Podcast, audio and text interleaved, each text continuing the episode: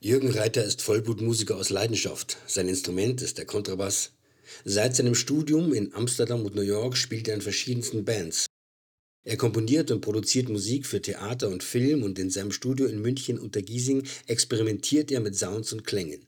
Sein Sound ist analog, sein Leben unkonventionell und seine Liebe zum Touren groß.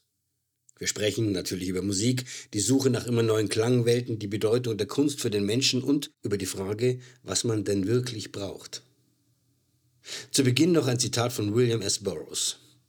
The first and most important thing an individual can do is to become an individual again, decontrol himself, train himself as to what is going on, and win back as much independent ground for himself as possible. Und nun, liebe Freunde, hier ist Jürgen Reiter. Righty right. Mhm. So, ein Fender Rhodes, mehrere Bässe, Gitarren, Rechner. Was ist das da hinten eigentlich, das rote? Äh, auch irgendein Keyboard. Auch ein Keyboard. Gehört aber nicht mehr. Achso, könnte nicht dir. Also eine, ähm, eine Musikwerkstatt, ein Keller unter Giesing. Ich bin zu Gast bei Jürgen Reiter. Sehr Schön, dass du Zeit hast für den Podcast. Erste Frage vielleicht erstmal, wie hat es dich hier nach Untergiesing in den Keller verschlagen? Ähm, kompletter Zufall. Ich habe äh, äh, jahrelang mein Studio zu Hause gehabt bei uns in Schwabing im Keller. Und da mhm. wurde ich dann rauskatapultiert, weil wir eigentlich im Haus, wir haben keinen Keller. Wir sind die einzige Wohnung in ganz Deutschland, in München wahrscheinlich, die keinen Keller hat. Ähm, und dann musste ich da raus, dann habe ich äh, in einem Zimmer von uns eine, ein Hochbett eingebaut. Und unten drunter war mein Studio. Das war das kleinste Studio der Welt. ungefähr fünf Quadratmeter oder so. Und ähm, dann hat aber meine Tochter das äh, Zimmer in Anspruch genommen. Also musste ich da auch wieder raus und habe gesucht, wo soll ich hin und was kann ich machen.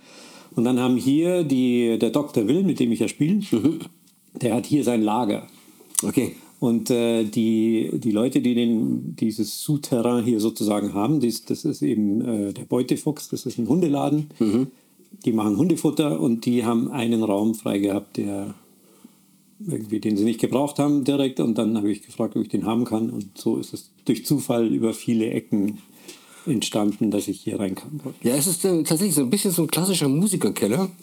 Ähm, aber es ist gemütlich. Ich finde es total geil, weil so Holzboden herin, das war, früher war es ein Büro von so einem Kaffeeladen, der hier ums Eck ist. Ja, als Büro finde ich es dann ein bisschen dunkel. Ne? Ja, so ein bisschen dunkel, ja. Ich habe ja, ja Tageslicht. Tageslicht. Also wenn es Tag ist. Ja. Was mir bei dir so ein bisschen, ich habe dich jetzt so ein bisschen beobachtet, um, online ähm, aufgefallen ist, ist, dass du zu denjenigen gehörst, die dann die Plattform immer nutzen, auch äh, um wirklich was zu machen. Also Dinge zu tun und nicht nur sozusagen Meinungen abzugeben oder Selfies zu posten oder sich in sonst einer Weise darzustellen, sondern du zeigst dann auch deine Kunst sehr viel, also die Musik sehr viel im, äh, im Netz. Ähm, das letzte, was ich dann verfolgt habe, bisschen war dieses ähm, pro Tag ein Song. Gibt es das noch? Das gibt es äh, nicht mehr. Nee, das nee. ist irgendwie, wir wollten es zwar weiterführen, aber es ist dann irgendwie eingeschlafen über den Sommer. Na, es ist auch ein bisschen, äh, ein bisschen schwierig zu halten, oder? Also also wir, äh, die, die Idee war ja, dass wir es weiterentwickeln, dass mhm. wir wegkommen von dem, dass wir jeden Tag was machen oder mhm. einmal die Woche war das ja.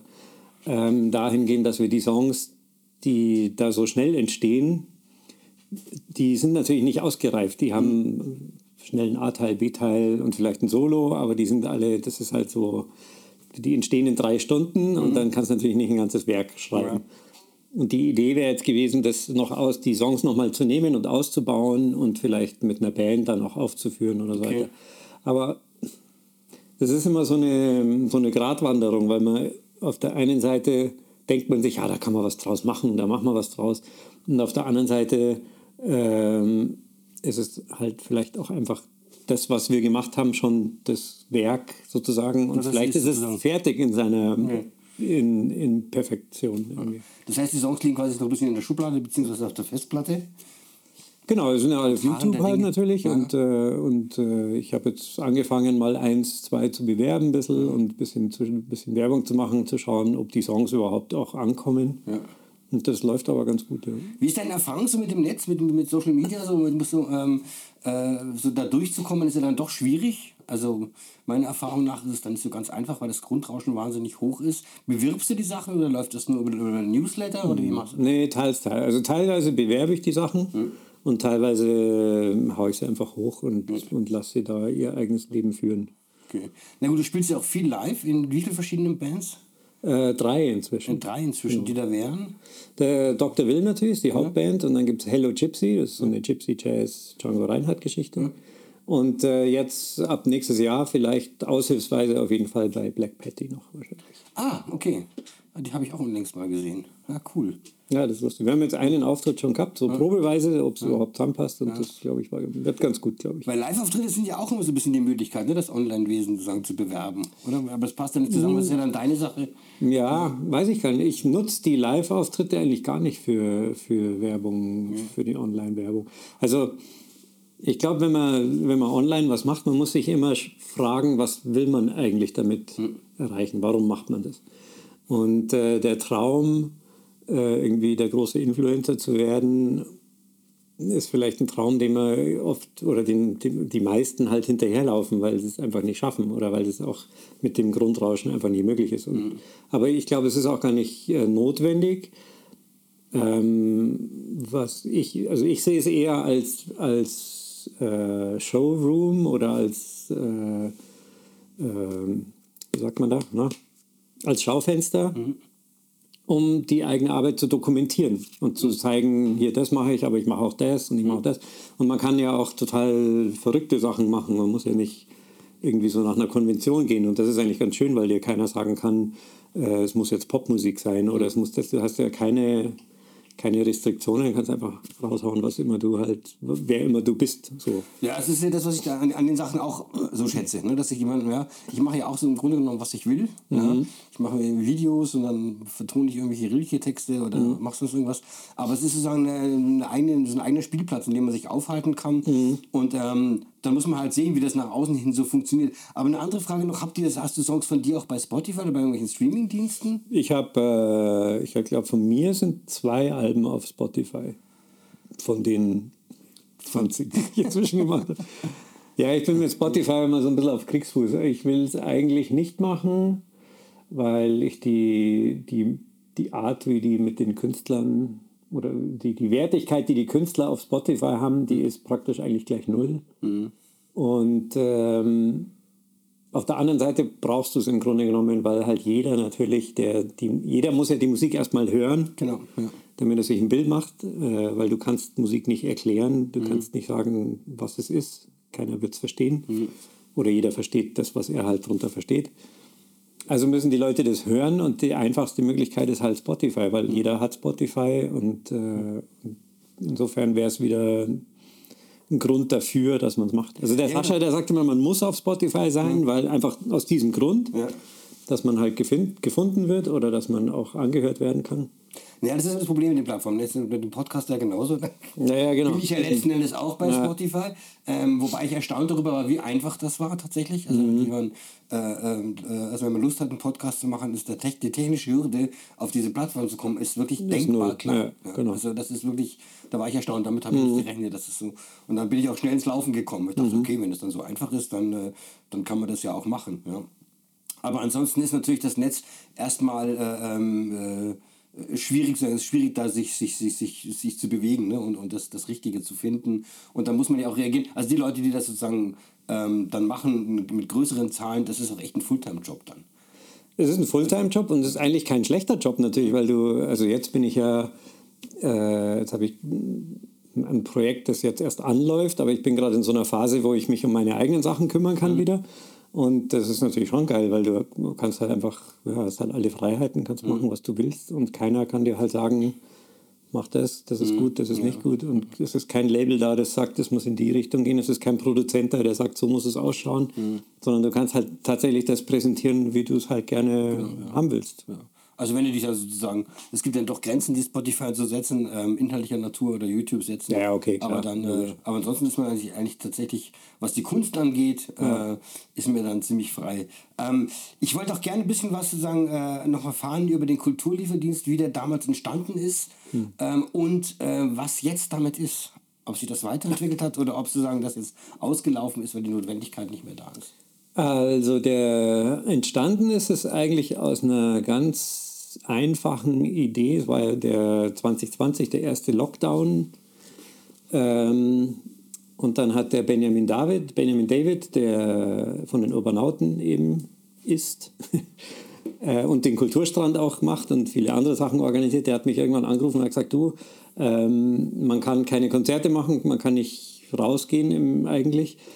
Ähm, aber was man machen darf, weil es im Grundgesetz verankert ist, ist, man darf Demos organisieren, mhm. man darf demonstrieren. Mhm.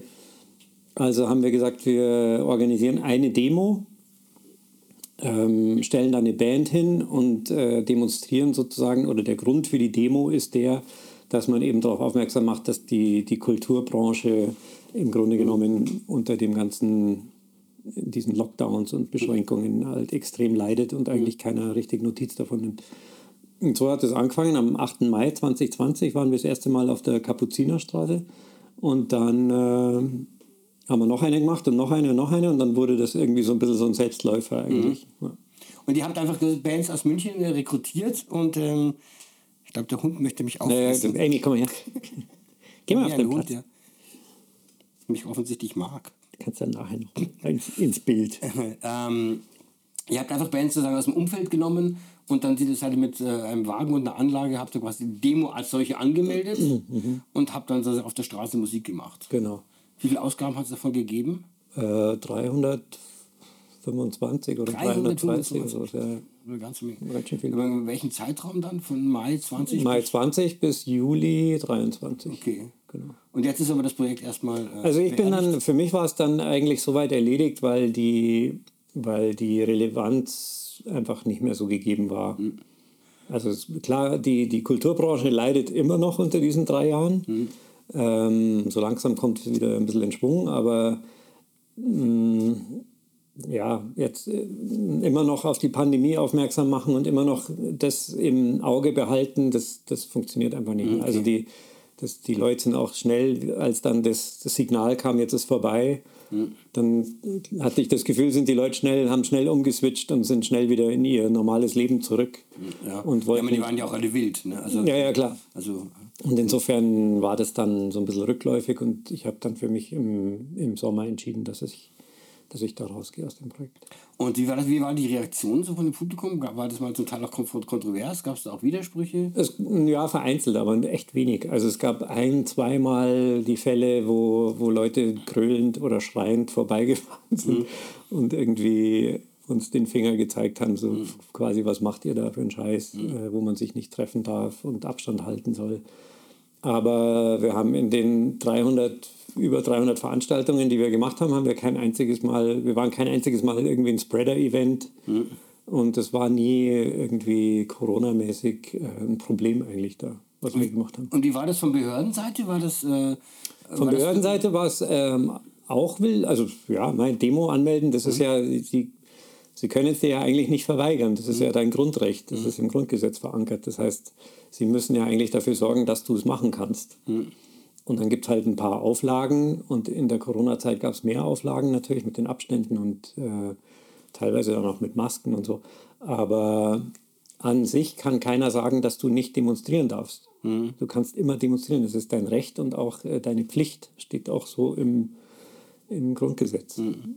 Also da gab es war nicht so, dass er das Gefühl hatte, der würde also in irgendeiner Form sozusagen behindert und die haben es nicht besonders schwer gemacht oder nee, gar nicht. hier noch eine Auflage und da noch eine Auflage. Das lief relativ, relativ flüssig. Das waren halt die normalen Auflagen, an die sich alle halten mussten, diese Gesundheitsauflagen.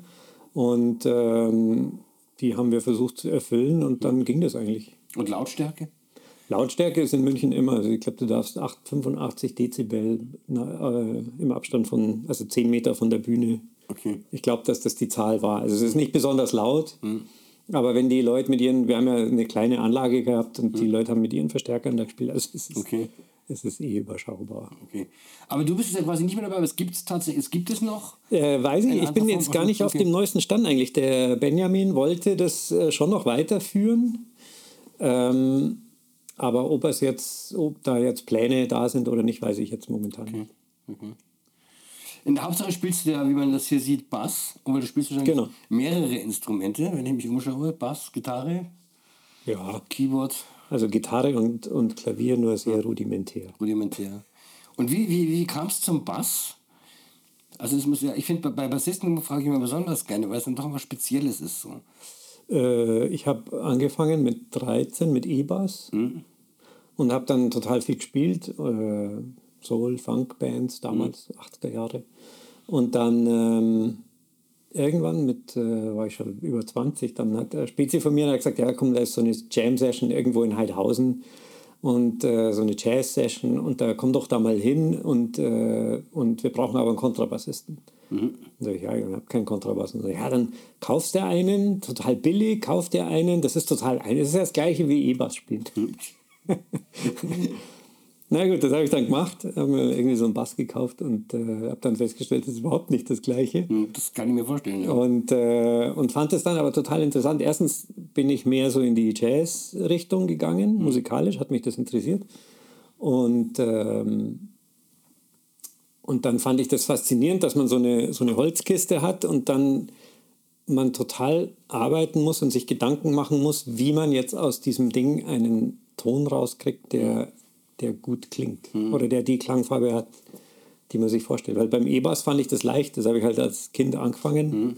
und dann ist das so ein Automatismus, mhm. ähm, wo du nicht drüber nachdenkst, wenn du als Kind was lernst. Du hm, lernst ja, klar. Und das ist halt einfach, einfach. Hauptsache, das das Ding in der Hand. Hm. Ähm, und dann als Erwachsener musste, sich, musste ich mich damit auseinandersetzen, mit, dem, mit der Entstehung des Tons, wie man selber den Ton kreiert. Ja, der Bass ist ja auch immer quasi, da muss er dann auch die ganze Band tragen. Ja, genau, das ist auch, ist auch tatsächlich ja, so, ja klar, genau. Ja, das ist ja dann also eine Haupt... Obwohl er sich immer im Hintergrund aufhält, aber wehe, er ist nicht da. Genau. Dann, dann beschweren sie, genau, Aus den ja. Doors wahrscheinlich gibt es nicht viele Beispiele, äh, die dann ohne Bass auskommen. Also ich habe selber, ich habe einmal ein Album äh, gemacht, äh, 2011, glaube ich, wo ich, da sind drei oder vier Stücke drauf, wo ich äh, singe und so, Solo-Bass spiele, also da sind keine anderen Instrumente dabei. Mhm. Und die Stücke, die ich mit Band aufgenommen habe, habe ich tatsächlich ohne Bass aufgenommen. Also, das ist alles war das Konzept das, das, nur, ja, das ist nur Gitarre, Schlagzeug und Gesang. Ah, okay. Und Keyboards. Und Keyboard. Okay. Ja, da muss das Keyboard vielleicht so ein bisschen die, die Der hat das so ein bisschen übernommen, spielen. aber äh, an sich fand ich das ganz geil, wenn, das, wenn da unten das alles fehlt, so ein bisschen.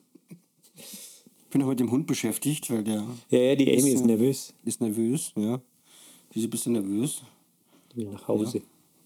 Ja, aber es scheint dir ja gut zu gehen. Ja. Wie bist du zur Musik gekommen? Du sagst mit 13 Jahren, ähm, ähm, also das kenne ich ja von mir auch so, dann hat man, äh, probiert man Dinge aus und dann hat man irgendwann ein Instrument in der Hand und dann findet man Gefallen dran. Äh, ging das in der Ausbildung? Blieb das ähm, autodidaktisch? Nee, ich habe äh, ich hab von Anfang an Unterricht gehabt. Ja. Genau, beim Uli Kümpfel, mit dem ich witzigerweise jetzt zusammen beim Dr. Will spiele. Ah, okay. Äh, Bass dann unterrichtet oder Gitarre? Genau, Bass. Also. Gitarre später auch ein bisschen, aber ja. nicht, so, nicht so ausgiebig. Aber ähm, ich glaube mit 13 oder so habe ich angefangen und habe dann äh, bei ihm tatsächlich einmal die Woche für ein paar Jahre okay. Unterricht gehabt. Welches Instrument spielt er jetzt beim Will? Er spielt äh, Gitarre und Banjo und, okay. äh, und Mandoline. Okay, also die anderen Seiteninstrumente. Mhm. Okay, verstehe. Und dann ging es quasi einfach sozusagen äh, über diesen Unterricht hinaus, äh, hast du dann einfach dann angefangen, selbstständig Musik zu machen. Genau. Aber du machst auch Theatermusik? Inzwischen auch, Inzwischen. ja, genau. Also damals habe ich nur Bands gespielt. Also mhm. hatte ich ja gar keinen Horizont, wusste mhm. gar nicht was. Ich fand das halt geil. Ich fand äh, immer super cool, wenn der Uli irgendwo gespielt hat. Also mein Lehrer. Mhm. Wenn der mit seiner Band irgendwo gespielt hat, beim, beim Riegenclub, äh, dem alten mhm. noch und so und dann, oder im Theatron. Ich bin immer jeden Sonntag bin ich ins Theatron gefahren und habe mir die Soundchecks angeschaut, weil ich mhm. fand das so geil, dass, dass da eine Band ist und die hauen dann auf die Trommeln und dann dieser fette Sound in diesem Theatron und das fand ich einfach geil. Und jetzt aber auch Theatermusik? Und inzwischen, und das hat sich dann natürlich weiterentwickelt und dann habe ich Musik studiert und, ja. äh, und jetzt. Also hast du doch ein Musikstudium hier in München oder wo hast du das? Nee, in Amsterdam habe ich das ja. gemacht, genau. Und dann in New York nochmal, mhm. Master. Und ähm, genau, und inzwischen, also was ich immer schon gemacht habe von Anfang an, ist äh, Musik aufnehmen selber. Also es gab dann, da war ich irgendwie 16 oder so, Mitte der 80er, gab es dann plötzlich die Möglichkeit, dass man Tonbänder äh, kaufen kann, so Vierspur- oder Achtspurgeräte, mhm. die es ja vorher nicht gab irgendwie. Und dann gab es auch mal so ein Kassettendeck von Yamaha, das habe ich auch immer noch da. Ähm, wo du vier Spur aufnehmen konntest. Also äh, nicht nur einfach eine Spur und mhm. voll warst, sondern du konntest quasi dann immer, äh, ja, wie, wie ein kleines Mini-Tonstudio eigentlich. Mhm. Und das fand ich total geil immer. Hab daheim alles Mögliche aufgenommen. Gitarren und, äh, und, und mit einem Drumcomputer und so weiter und habe da so mein Ministudio gehabt. Und so hat es eigentlich von Anfang an angefangen, dass ich immer auch interessiert war, äh, Musik aufzunehmen Mhm. oder irgendwie mehr zu machen, als jetzt nur Bass zu spielen. als nur zu spielen. Mhm. Also ging es auch immer ein bisschen darum, sozusagen äh, zu improvisieren und äh, sich auch mehr mit Klangwelten zu beschäftigen als Genau, das, das kommt dann auf, als natürliche Entwicklung kommt es dann obendrauf. Aber zunächst ging es einfach mal darum, ähm, ja, dass man Songs, Songs schreibt selber und Songs spielt. Und wenn du jetzt Sachen aufnimmst, wie ist denn dann dein Verhältnis dann so zu, ähm, zu, zum, zum Rechner? Also kommt da viel dazu, was Synthesizer angeht, was Sampler angeht? Gar nicht, nö, wenig. Also ich mache eigentlich, hat- ich hatte eine Phase, da habe ich viel ausprobiert, was so geht, soundmäßig, mit, ähm, gerade mit Samples und so weiter, aber ich bin kein, ich mache nie was mit MIDI. Ich habe keinen hab keinen Synthesizer. Ich mache eigentlich, ich würde sagen, 95 Prozent aller Sachen sind handgespielt, Handgespielt. und akustisch gespielt. Und dann halt im Rechner ähm, modifiziert oder, oder Also vom Sounddesign halt halt irgendwie genau, okay. die, die Sounds wieder verändert und, und mischen halt. irgendwie. Du hast über den Regan Club gesprochen. Ähm, äh, da muss ich sagen, jetzt äh, mal ein bisschen eine nostalgische Frage anschließen, Mhm. was äh, die Live-Musikmöglichkeiten in München angeht. Ähm, hast du das Gefühl auch, also, ich, also was man halt immer so hört, ist, okay, das, also, das gibt es alles nicht mehr, das ist alles viel zu wenig. Äh, die die, die Live-Clubs sozusagen sind am, am, am Rückzug, wenn nicht gar am Aussterben. Äh, Corona hat das einige noch dazu getan. Ähm, wie, empfindest, wie, wie siehst du das in der Stadt? Ist das äh, ausreichend oder ist das... Nee, ausreichend. Ich glaube, ausreichend gibt es gar nicht. Ja, weiß man nicht. Ja, ähm, Nee, es ist schon wenig. Es gibt halt äh, seit äh, Ewigkeiten so ein paar Clubs, die sich halten. Und ein paar sind dazugekommen, aber die meisten sind tatsächlich weggefallen. Also es gibt ja einfach, es gibt ja nicht mehr viele Bühnen in München. Ja, aber wenn ich so schaue, irgendwie, dann denke ich mir auch immer so, dass es sozusagen äh, äh, also deutlich weniger geworden ist. Ja, und dass ich so das Gefühl habe, okay, ich habe ähm, vor unlängst haben wir äh, an einer äh, Serie geschrieben, die wir dann versucht haben weiterzubringen. Und da habe ich mich sozusagen mit der Clubszene in den 70er Jahren beschäftigt. Und da war das ja wirklich so, dass die also es ging vor allem um, ums äh, Allotria und ums Domizil, ähm, dass die Bands, die dann kamen, die haben dann vier oder fünf Abende am Stück gespielt genau. und waren, die waren jedes Mal voll und das über Monate hinweg.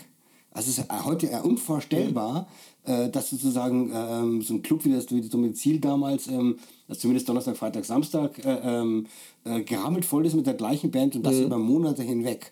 Also jetzt ist dann doch so mal, jeder spielt mal irgendwo. Ja, ja, genau. Also ich habe auch im Domizil, habe ich selber noch gespielt, auch, bevor es zugemacht haben. Und dann äh, habe ich dort den Maceo Parker habe ich dort gesehen, auch drei Tage hintereinander, ähm, der dann ziemlich schnell ja auch se- seine eigene Karriere sozusagen angeschoben hat. Ähm, weiß nicht, ob du den kennst. den? Ich habe gesehen, Saxophonist äh, von, äh, von ich James Brown gewesen, ich habe gesehen, legendär. ähm, äh, Und äh. Genau. Und dann später war halt Muffa, also es ging ziemlich schnell, aber wir haben die ganze, das war die ganze Riege, der Matthew Parker, der Pee Wee Ellis und der, weiß nicht mehr, wie der andere heißt, äh, Posaunist. Also die, die James Brown Horn Section sozusagen mit einer eigenen Band und so weiter im Domizil, einfach auf, hautnah, drei Tage hintereinander. Cool, warst du drei Tage dort, oder? Genau, da sind wir immer wieder hingegangen. Und, äh, oder so jemand wie den Gil Scott Heron habe ich gesehen dort auch. Und das, das sind schon, also so Clubs gibt es eigentlich nicht mehr. Ja, aber es zieht auch, also das Interessante war ja damals offensichtlich auch so, dass die Existenz solcher Clubs ähm, Musiker aus der ganzen Welt angezogen haben. Also das Domizil zumindest, nach dem, was ich recherchiert hatte damals, äh, war ja sagen, ist in einem Atemzug mit dem Blue Note genannt worden. Also das so, und wenn das fehlt, ja, dann ist sozusagen, kommt auch äh, von der Außenwelt nicht viel hinzu, weil viel rein, weil ja. es keinen Magnet gibt. Ich weiß nicht, ähm, denkst du, dass die Stadt da mehr machen muss oder meinst du, dass das Publikum nicht da ist oder woran liegt das?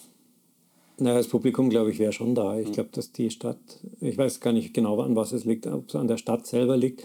Was mir auffällt, ist, dass tatsächlich viele, auch internationale Künstler, die spielen, äh, also auch größere, also außer die Ausnahmen im Olympiastadion gibt es halt auch die großen Konzerte und so weiter, aber ganz viele gibt es, die spielen in Köln, Berlin, äh, Hamburg vielleicht mal, aber so nach München kommt, kommen sie dann nicht, weil es in München dann die, die Möglichkeiten nicht gibt. Es gibt halt im Jazzbereich gibt es die Unterfahrt, ähm, die immer wieder ganz, oder halt auch international ganz gutes Programm haben natürlich. Und ansonsten gibt es also für den, für den Jazzbereich in München eigentlich wenig, was, was so die, diese Größe Unterfahrt, so was weiß ich, bis 200, 250, 300 Leute irgendwie angeht. Dann gibt es noch den Bayerischen Hof, wo sie ab und zu spielen, aber das kannst du eigentlich in der Pfeife rauchen. Das ist ja kein, kein Club, wo du dir eine Band gut anhören kannst, weil da sind dann die Hotelgäste zwischendrin. Ist ja eigentlich das Hotel, die Hotelbar ist das ja eigentlich. Und das ist eigentlich keine, also das ist ja eigentlich keine Bühne, wo du internationale Künstler präsentieren kannst. Aber ich weiß, ich weiß nicht genau, an was es liegt tatsächlich. Es, Ja, es ist erstaunt einfach nur. Ne? Und die Musik ist ja dann etwas, was ja, ja auch dann, wenn sie in sozusagen, in großer Anzahl stattfinden kann und viele Clubs da sind und so, das diffundiert ja auch sozusagen in die Gesellschaft rein. Ne? Und wenn, das, wenn das nicht da ist, dann ähm, fehlt nicht nur irgendwas, sondern es fehlt auch die Kommunikation darüber. Weißt du, das gibt dann so, ähm, es ist ja auch bei den Theatern weniger geworden, ne? bei, den, bei, den, bei, den, bei, den, bei den freien Theatern, bei den kleinen Theatern, sogenannten kleinen Theatern. Und ich glaube schon, dass das dann sozusagen einfach seine Wirkung hat, wenn ähm, sozusagen das äh, sich treffen und äh, Musik hören, wenn das ähm, so abnimmt. Und die, die Stadt dann sagen, der, der, der fehlt halt dann etwas. Die kannst du dann noch so weltoffen geben. Aber wenn das sagen, die, ähm, das, das kulturelle Fundament, das sozusagen äh, die Szene als solche fehlt, dann äh, also wobei ich mit dem, mit dem Kulturlieferdienst sagen muss, dass die, die Szene ist schon da. Das ist jetzt nicht so, dass München ein totales Brachland ist oder so. Nee, das Es meine ich gibt- gar nicht, aber wenn- es gibt schon eine gute Szene hat, auch ja. und eine hochwertige Szene und die, die es gibt schon Möglichkeiten oder es gibt schon mh, Bühnen und Locations, wo sich die Szene präsentieren kann. Mhm. Das, das ist jetzt nicht so, dass gar nichts mehr existiert. Nee, das glaub ich nicht, genau, aber Aber, es ist halt aber es ist halt, nicht, aber das, was du sagst eigentlich, das, wenn es mehr, wenn es sichtbarer wäre Mhm. und mehr Möglichkeiten gäbe oder mehr verschiedene äh, ähm, Richtungen an Bühnen auch gäbe, Mhm. dann wäre wahrscheinlich die, die Kultur, Kulturenvielfalt höher Mhm. und damit auch natürlich in den Köpfen das eher verankert, dass man sich eine Liveband anschaut auch. Genau, weil wenn das nämlich nicht irgendwie ständig begegnet, dass es das Genau. gibt, ne, dann gehst du auch Dann nicht hin. gehst du auch nicht hin, ja. Weil, weil, weil du es nicht weißt. Ne? Was, was sind so die, was würdest du sagen, sind so die, die, die Orte hier in München? Naja, äh, das Miller gibt es natürlich, Mhm. das ist ein ganz guter Club. Und die, ähm, ja, so das Ampere, wobei das dann schon wieder größer ist, Ampere Muffathalle. Ähm, das Lost Weekend, die machen relativ viel, die sind in der Schellingstraße. Mhm. Ähm, und jetzt gibt es sicher Möglichkeiten wieder da am Gasteig auch mit der Zwischennutzung, da wird sich wieder was ergeben natürlich. Ähm, Unterfahrt gibt es noch.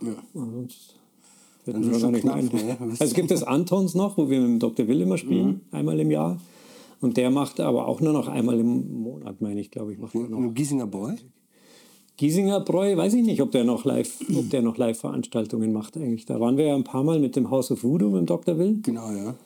Und wie da der Stand jetzt momentan ist, weiß ich nicht. Ich weiß nur, dass wir da mit dem House of Voodoo nicht mehr, äh, nicht mehr gebucht wurden dann oder das war nicht mehr möglich. Da Das hat sich dann ausgelaufen. Ja. Das heißt, ähm, du bist dann auch viel sagen woanders? Also ihr seid in vielen anderen Städten dann? Also generell ist, ist, ist es bei uns eh so, dass wir sagen, in München, in München spielen. Das war ist zum Beispiel ein Unterschied zu früher, wie ich angefangen habe mit diesen ganzen vielen Bands, die ich gespielt habe als junger Mann. Ähm, hast du, wir haben eigentlich immer in München gespielt. Wir haben im Feuerwerk gespielt, dann äh, auf irgendwelchen Festen natürlich auch, aber in der Unterfahrt, in, im Domizil und so weiter. Und das war eigentlich immer gut besucht. Inzwischen, wenn wir in München spielen, wir müssen schauen, dass wir nicht zu oft in München spielen. Weil du halt, wenn du, wenn du zu, durch das das so wenig Clubs gibt, wenn du dann zu oft, sagen wir, du spielst jeden Monat einmal im Antons, dann gehen die Leute halt nicht mehr hin, weil sie sagen, äh, das können wir nächsten Monat noch anschauen. genau, das und das Münchner Publikum ist so gesättigt und so, so irgendwie bequem, dass das dann ganz schwierig ist, die Leute regelmäßig zu motivieren, dass sie auch rausgehen und sich das anschauen. Das heißt, es ist besser, man spielt ein, zweimal in München und ansonsten schaut man, dass man im, im Ein, zweimal im Monat oder ein, Nee, zweimal? im Jahr. Im Jahr. Genau. Okay. Oder dreimal vielleicht. Also wir spielen vielleicht im Schnitt, glaube ich, dreimal, dreimal im Jahr in München. Das ist mehr eigentlich nicht. Okay. Und sonst sozusagen viel unterwegs. Mhm. Klassisches Tourleben. Ja, es, ja. Ja? Ich finde es ganz geil eigentlich. Ja, macht es noch Spaß? Ja, ich Total. nicht, Ich ja. finde es ich find's das Beste, eigentlich der beste Zustand, in dem man leben kann. Ja. Wie, wie, wie, groß ist der Umkreis, in dem ihr unterwegs seid? Eigentlich ganz Deutschland. ganz Deutschland. Dann auch oftmals mehrere, also wie lange bist du dann weg?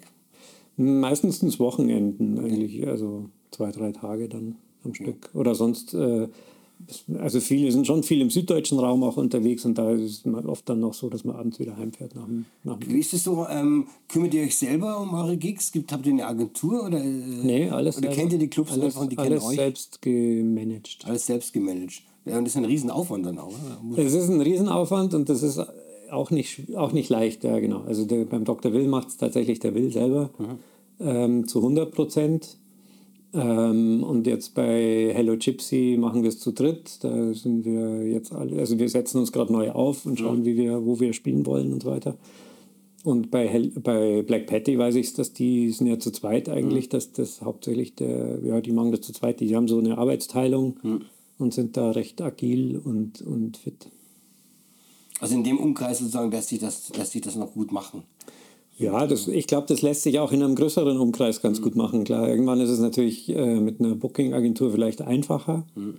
Ähm, ja, weiß ich, keine Ahnung, ehrlich gesagt. Ob man es unbedingt braucht, weiß ich nicht, aber es macht ich glaube, der Wert, die Wertigkeit vielleicht bei den bei größeren Veranstaltern ist wahrscheinlich eher gegeben, wenn da eine, eine Booking-Agentur dazwischen geschaltet ist. War das das, was du immer machen wolltest? Touren und so quasi? Also ich habe äh, relativ, ich habe ja viel gespielt, äh, wie gesagt, in den 80er, 90er Jahren, hier in München noch. Und dann bin ich nach Amsterdam gegangen zum Studieren. Und da ist es total eskaliert eigentlich, weil ich da, ähm, da habe ich bestimmt am Tag einfach, also ich zwischen Bandproben und Üben und abends spielen, war ich wahrscheinlich einfach, habe ich zwölf Stunden am Tag das Instrument in der Hand gehabt über, über vier Jahre.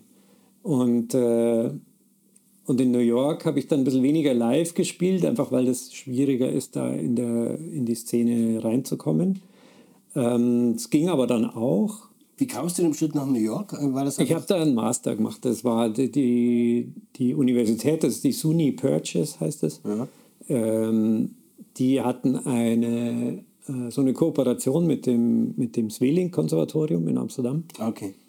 Und dann bin ich dahin und äh, konnte da eben den Master machen, genau, in Amerika. Und, äh, und dann war ich im Sommer, äh, irgendwann vor 20 Jahren, auf Tour mit einem, mit einem Puppentheater, drei Monate in Kanada und in Amerika. Und das fand ich einfach, das war absolute Highlight in, der, in der? Zeit. Ja, das war so ein Puppentheater und zwei Live-Musiker dabei, Was die halt ihr mit auf der Bühne standen. Was, was gab's da? Was haben die gespielt? Das war, äh, das hieß The Memory Tree.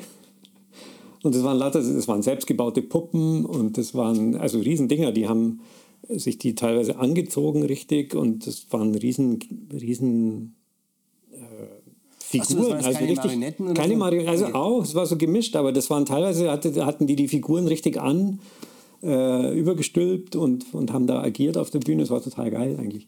Und, äh, und das war halt drei Monate unterwegs am Stück, fand ich, das war das schönste Leben überhaupt. Also das war einfach die, und da habe ich mir auch gedacht, eigentlich dieses Tourleben ist eigentlich das, warum man es so ein bisschen, warum man, oder warum ich das Musikmachen so geil finde, weil du halt, du bist raus, du bist äh, mit Leuten unterwegs, die du, äh, die dich mögen, die du magst. Du machst das, was du am besten kannst oder was du am liebsten machst. Du spielst Musik und äh, hast das Publikum, hast die direkte Reaktion auch vom Publikum immer und bist halt ähm, schon so ein Stück weit unterwegs in dem, in dem Kopf, wo du dir denkst, es gibt überhaupt keinen, es gibt keine Verpflichtungen und keinen Alltag.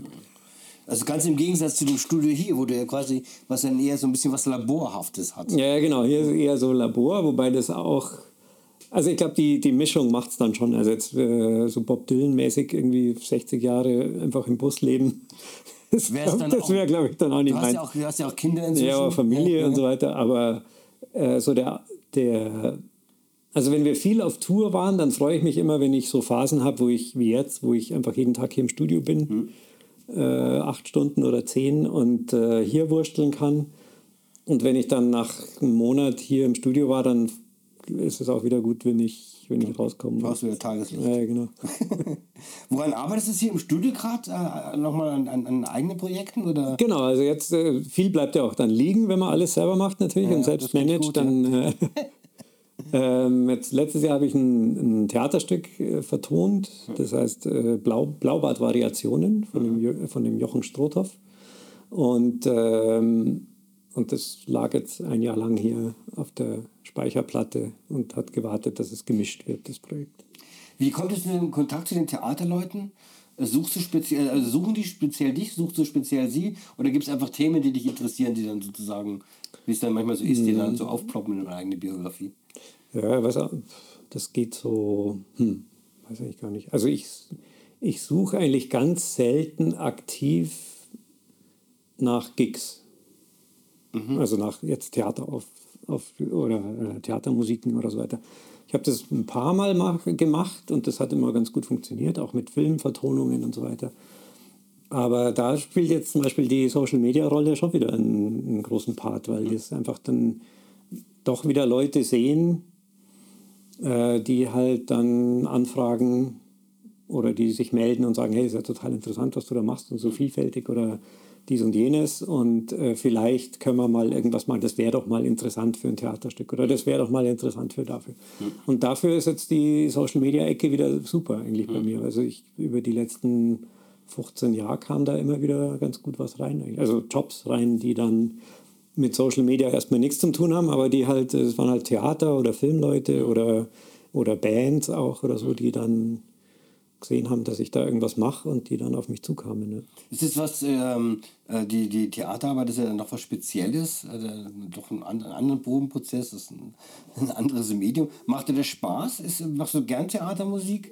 Oder ist es eher so, so da mache ich mal einen Ausflug hin oder was hat dich da gereizt? Nee, ich finde es total schön eigentlich, weil das, ich finde aber am Theater, finde ich ja das, das Coole am Theater ist ja, dass du von, von der Entstehung eines Stücks bis inklusive Aufführung immer mit Menschen zu tun hast.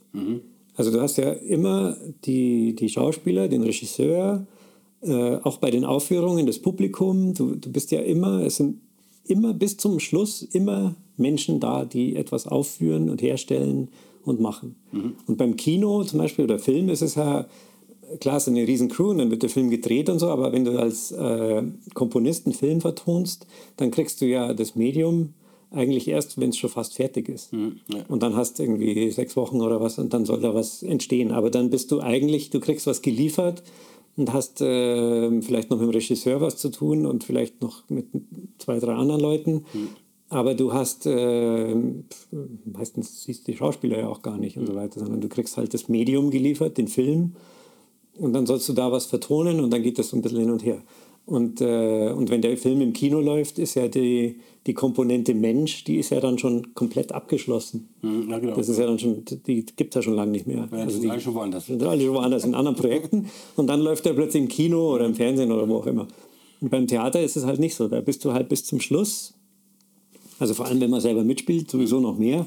Aber dann äh, eigentlich bis halt einer sagt, jetzt wird das Theaterstück nicht mehr aufgeführt, ist das, bist du mit Menschen unterwegs. Und das finde ich, das finde ich total geil. Okay, das war so. Okay. Und, und die, das, das, äh, ähm, die Art und Weise, wie Musik im Theater eingesetzt wird, das ist ja nicht so wie in einer Band, wo du sagst, okay, ich habe jetzt meine drei Sets, die ich runterspielen kann. Du musst dich ja sehr einpassen ne, in das, was, was diese, wie auch immer geartete Theaterwelt jetzt von dir möchte.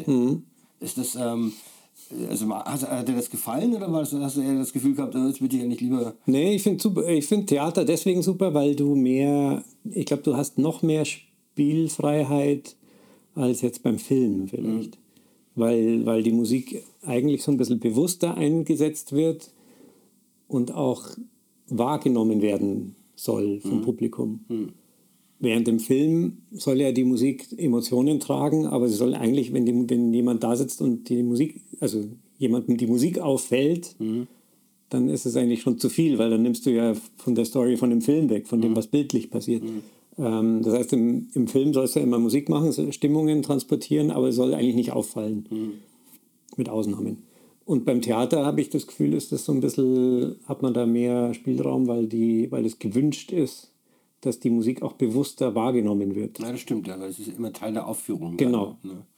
Und ich versuche auch immer gleich am Anfang in den ersten Gesprächen mit Regisseuren immer gleich darauf hinzudrängen, dass ich es eigentlich schon geil finde, wenn, dass bei einem Theaterstück irgendwie ein Musiker mit auf der Bühne steht. Also ich habe das immer, also das kann ich nur unterstreichen, ich habe das nicht immer geschafft ähm, und dann habe ich auch eine Zeit lang viel Kabarett gemacht, habe ich dann selber gespielt, aber ich finde, wenn Live-Musiker auf der Bühne finde ich ganz mhm. fantastisch, weil, mhm. weil sie äh, ähm, so viel, also allein durch ihre Anwesenheit, also man das Gefühl, das könnte immer wieder passieren mhm. und dann ist es ja doch auch so, dass äh, man je nachdem, wie sie auf der Bühne positioniert sind oder ob sie nicht gar eine, eine, ähm, eine Rolle innerhalb des Stücks übernehmen, mhm. aber es ist immer so, dass die, die, die, die Bühnenpersonen mit der Musikerperson, wenn sie live spielt, auf irgendeine Art und Weise, selbst wenn sie nicht in die Handlung integriert ist, kommunizieren. Mhm. Und dann etwas, also wirklich ganz, ganz spezielle Sachen, mhm. Sachen entstehen können. Also ich mache das wahnsinnig gerne. Also wir hatten bei, dem, bei den Blaubart-Variationen da, im, das ist im, im Spagattheater gelaufen, im, im Domarkpark. Mhm. Und ähm, da war die, die Idee war, dass ich tatsächlich mit auf der Bühne bin, aber dann hat der äh, Regisseur, und das finde ich auch ein ganz guter Punkt, der hatte dann Bedenken, dass es, ähm, weil die Musik hat immer die neuen Variationen, also es gibt vier verschiedene Variationen von diesem Blaubart-Thema in dem mhm. Stück. Und die Musik sollte quasi immer von einer Variation zur nächsten führen. Mhm. Und äh, dann hat er gemeint, wenn, wenn ich jetzt als Musiker da auf der Bühne stehe, dann ist es wie so eine Pausenmusik. Und ah, okay. Und dann, das ist mir bis dahin auch noch nie bewusst ge gewesen, dass es, wenn jetzt nicht, wenn der Musiker nicht direkt in die, in die Handlung mit integriert ist, mhm. dann und mit den Schauspielern agieren kann, sondern so eine, so eine Zwischenfunktion hat sozusagen, mhm. Dann, dann ist es tatsächlich wieder schwierig, wenn man mit auf der Bühne steht. Das Stimmt, ist dann irgendwie vor allem, wenn dann die Musik quasi nur in den Übergängen genau, ist. Ja, wenn genau. Sie sagen, in, innerhalb der Szene mitkommentiert, mhm dann ist er da. Genau. Und dann gibt es natürlich auch für den Musiker das Problem manchmal beim Theater, dass er dann eine halbe Stunde rumsteht. Ja, also genau. muss er rumstehen spielen können. Ja. sich zumindest, ja, also das ist gar nicht so einfach, weil ja. ähm, äh, ich habe dann in Berlin mal so ein Stück gehabt, wo das dann eben so war, dass die, die Musiker ein bisschen undiszipliniert waren und dann sozusagen angefangen haben, so mit, so mit den Händen zu spielen mhm. und so. Und dann wurden die unaufmerksam mhm. und dann haben die sozusagen die Spannung gebrochen. Ja, wenn irgendeiner sozusagen vor allem sichtbar nicht mehr zuhört, mhm. ja, dann breitet sich das ganz schnell aus. Ja, ja genau. Deswegen versucht man auf der Bühne im Theater immer Positionen für die Musiker zu finden, dass sie sich verstecken können oder mhm. Hut drüber haben oder mhm. äh, aus, dem, aus dem Licht sind. Es sei denn, sie sind immer aktiv drin. Oder sie haben die Fähigkeit, ich habe vor, vor, ich weiß nicht, hunderten von Jahren gefühlt, ähm, habe ich in Frankfurt ähm, der Sturm von, von Peter Brook gesehen. Das war echt wirklich fantastisch. Also unglaublich beeindruckend. Er hatte auch ganz viele Percussionisten dabei. Und die hatten so ein bisschen die Fähigkeit, dass sie sagen, das hat lang gedauert. Ja. Mhm. Die hatten natürlich ihre Einsätze, aber wenn sie nichts zu tun hatten, haben die durchgehend, saßen die da äh, auf dem Boden äh, mit ihren ganzen und haben zugehört. Mhm. Durchgehend aufmerksam zugehört. Mhm. Was ich erstmal so als selbstverständlich empfunden habe, wenn ich mir vorstelle, es geht über 100 Vorstellungen, ähm, dann ist es auch sozusagen eine Kunst, da zu sitzen und zuhören zu spielen mhm. oder, oder zuzuhören. Ja, ja. genau. Ja. Also das ist ja schon ein Riesenaufwand, den man da, da, da, mitbringen muss. Wie ist es bei Filmprojekten? Ähm, was Erfahrung hast du da gemacht? Hast du Dokumentar? Hast du Spielfilm? Ist das, äh, suchst du das ähm, aus? Was ist da? Nee, ich, eine Zeit lang wollte ich mal mehr so in die Richtung, in die Filmecke gehen, auch was Sounddesign angeht und so weiter. Und habe mir dann so kleine Independent-Projekte gesucht, wo ich mich ein bisschen ausprobieren konnte. Und das fand ich auch eigentlich ganz geil, weil bei einem Film habe ich dann alles so Foley auch gemacht, also so Geräuschemacher mhm. und, und Atmos, genau, da habe ich gar keine Musik gemacht. Und äh, da dachte ich mir eigentlich, ich könnte mir auch vorstellen, so ein, so ein Geräuschemacherstudio mhm. zu haben, weil das ja, das ist so ein bisschen das, wie ich auch Musik mache, einfach mit, mit allem, was halt irgendwie ein, Geräusch machen kann, mhm. kann ja ein Musikinstrument sein. Und wenn du dann die Bilder dazu hast und dir überlegen musst, ja, wie, wie klingt jetzt so eine Tür eigentlich oder wie klingt der geht jetzt da auf der Straße entlang, wie, wie macht man das jetzt eigentlich, dass man das hört oder mhm. dass das den richtigen Eindruck hat. Ähm, und, aber irgendwie komme ich immer wieder dazu, dass ich an den Punkt komme, dann, wo ich mir denke, nee, aber eigentlich, eigentlich willst du ja Musik machen. Mhm. Und es geht offensichtlich bei dir auch dann ganz viel doch trotz dem Labordasein äh, um, um, um, das, um, das, um das Erleben, also um den Live, um, ja, ja, genau. um die Live-Performance. Live-Performance und jetzt aber schon auch die, mh, mm, sagen wir mal, die so eine Welt kreieren, so eine Sound-Audio-Welt kreieren aus, aus ja, mit Geräuschen eigentlich, aus Geräuschen. Mhm. Würdest du sowas dann auch gern live machen wollen? Also es gibt ja, man kann ja sich alles Mögliche vorstellen. Mhm. Also wir hatten schon äh, bei manchen Projekten hatte ich dann irgendwie, äh, einmal bin ich zum, oder ein paar Mal schon zum Schrottplatz gefahren hier in, äh, im Norden und äh, Ich glaube, die haben mich dann auch schon für verrückt erklärt, weil ich mit so einem Schlagzeugschlägel ankam mhm. und dann durch den Schrottplatz gelaufen bin und immer irgendwelche Teilchen hochgehoben habe und da irgendwie dran geklopft habe, zu sehen, wie das klingt. Und dann bist du mit der Schubkarre wieder weg. Und dann bin ich, habe ich das, mein Lastenrad vollgeladen und dann musst du das ja wiegen lassen ja. und dann zahlst halt irgendwie 25 Euro und hast so einen Berg Schrott und fährst dann ins Studio und schaust, wie du da draus Musik machst. Also das hatte ich mal auch eine Zeit lang auf der Bühne dabei, das Zeug. Aber es war ein, ein wahnsinniger Aufwand. Und, äh, und oft sind die Sounds, weiß nicht, wenn du jetzt eine Autofelge hast, die geil klingt, wenn du mit dem Hammer draufhaust, dann kannst du das im Studio, mh, hm, kannst du den Sound herstellen und auch ein bisschen manipulieren. Live ist das, finde ich, ganz schwierig, weil das halt einfach dann doch nur so ein Klonk ist. Mhm. Also das dann live den Sound so umzusetzen, dass er, dass er eine äh, sagen wir mal, eine, eine, künstlerische Intention hat, mhm. ist, ist ganz schön schwierig, finde ich, mhm. wenn es jetzt kein echtes Musikinstrument ist. Okay. Und, äh, und im Studio, in so einem Labor, kann man sich da halt mehr auslassen. Darum glaube ich, ist es mehr, momentan finde ich, ist es für mich mehr so ein Ding. Na, in, in Filmmusiken gibt es ja auch oft, da gibt es ja ein paar Leute, ne, die auch sich auf Schrottplätzen tummeln oder ganze Sample-Bibliotheken mhm. von Leuten, die sich, ich habe einmal eine Dokumentation gesehen über eine Sample-Bibliothek von Native Instruments, wo die, also ich, ich weiß nicht, über ein halbes Jahr sind die sozusagen, mhm. aber dann vor Ort offensichtlich. Mhm. Und dann haben sie ganz viel ins Studio getragen, in große Studios und haben das abgenommen und haben mhm. ganze Bibliotheken daraus gebaut. Mhm. Aber du hast von so einer Audiowelt gesprochen. Worum geht es da? Also was ist sozusagen, was, was, was stellst du dir da vor? Naja, das, äh, was ich mir vorstelle, inhaltlich ist, also der Kontrabass steht natürlich immer im Vordergrund oder spielt eine zentrale Rolle bei allem, weil allein der Kontra aus dem Kontrabass kannst du ja schon so viele Sounds rausholen, die jetzt mit dem klassischen Kontrabassspielen nichts zu tun mhm. haben. Ähm, und äh, was ich gerne probiere oder immer wieder mache, sind äh, ja, Welten kreieren. Eigentlich wie ein Raum, in den du reingehen kannst, äh, der irgendwie gestaltet ist in einer Art, der dich so umhüllt. Mhm so dass du sagen kannst, du gehst jetzt, wenn, du, wenn man sich bildlich vorstellt, man geht in einen Raum rein, da steht ein, ein Sofa, das einem gefällt und da sind so ganz viele kleine Utensilien vielleicht in den Regalen und an der Wand und so Sachen, wo sich das Auge spielen kann und entdecken kann. Ähm, so einen Raum oder so Räume herzustellen, aber als Audio. Also auch mit, auch mit, mit entsprechend speziellen Aufnahmeverfahren, also, also Dolby Surround oder 5.1 oder Atmos gar, äh, ja, also das ist, ist, natürlich viel aufwendiger dann, aber ich finde es ganz, ja, warum nicht? Klar, das geht schon. Also ich könnte mir auch vorstellen, dass, man's, äh, dass man tatsächlich Räume, das ist eigentlich ein Ding, das ich gerne machen würde. Das ist so ein, so ein Wunschprojekt, das ich bestimmt irgendwann auch mache. ähm, und das wäre tatsächlich, dass man Räume konzipiert, wie Ausstellungsräume, in die die Leute reingehen, die aber gestaltet sind und die eben diese Audioperspektiven beinhalten. Also wie eine Klanginstallation, vielleicht stehen dann auch 50 Lautsprecher irgendwie mhm. drin und dann ähm, läuft da Sound, kann auch interaktiv mhm. sein, aber die, dass man quasi so eine, so eine, so eine Erfahrung hat aus, aus, aus dem Bild, das der Raum hat, aus, dem, aus den Klängen, die der Raum hat und aus dem, wie sich der Raum anfühlt. Okay. Das, das, sowas fände ich total interessant. Also eine einfache Methode, die haben wir mal bei dem Hörspiel verwendet, ist natürlich so ein Kunstkopf.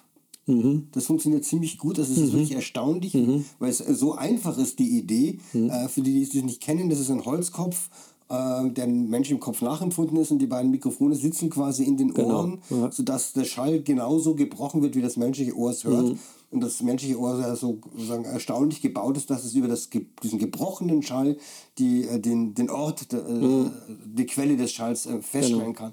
Und ähm, das ist aber letztendlich eine Stereospur. Also genau. Das, ja. Ja. Und ähm, wenn man das dann auf dem Kopfhörer, das funktioniert natürlich auch nur mit dem Kopfhörer, mhm. äh, anhört und äh, man geht da durch, dann drehst du dich wirklich um, weil du das mhm. Gefühl hast, äh, dass das, also, und das andere, was ich einmal erlebt habe, ähm, es gibt vom Fraunhofer Institut eben diese virtuellen Klangquellen. Mhm. Weiß nicht, ob du das schon mal mhm. gehört hast wo man im Raum sozusagen äh, äh den, den, den, die Quelle sagen, positionieren kann. Mhm, genau. Und da hatten wir eben auch die Idee, äh, einen leeren Raum zu nehmen und ein ganzes Café sozusagen mhm. nur mit diesen. Und wenn du, ich habe das mal bei so einer Demonstration und das ist wirklich unglaublich, weil das Gefühl, das du hast, ich weiß nicht wie, es gibt über zig Boxen, die mit Wellenüberlagerungen also den Raum dreidimensional äh, sozusagen die, die, die, die, die, Schallquelle simulieren können.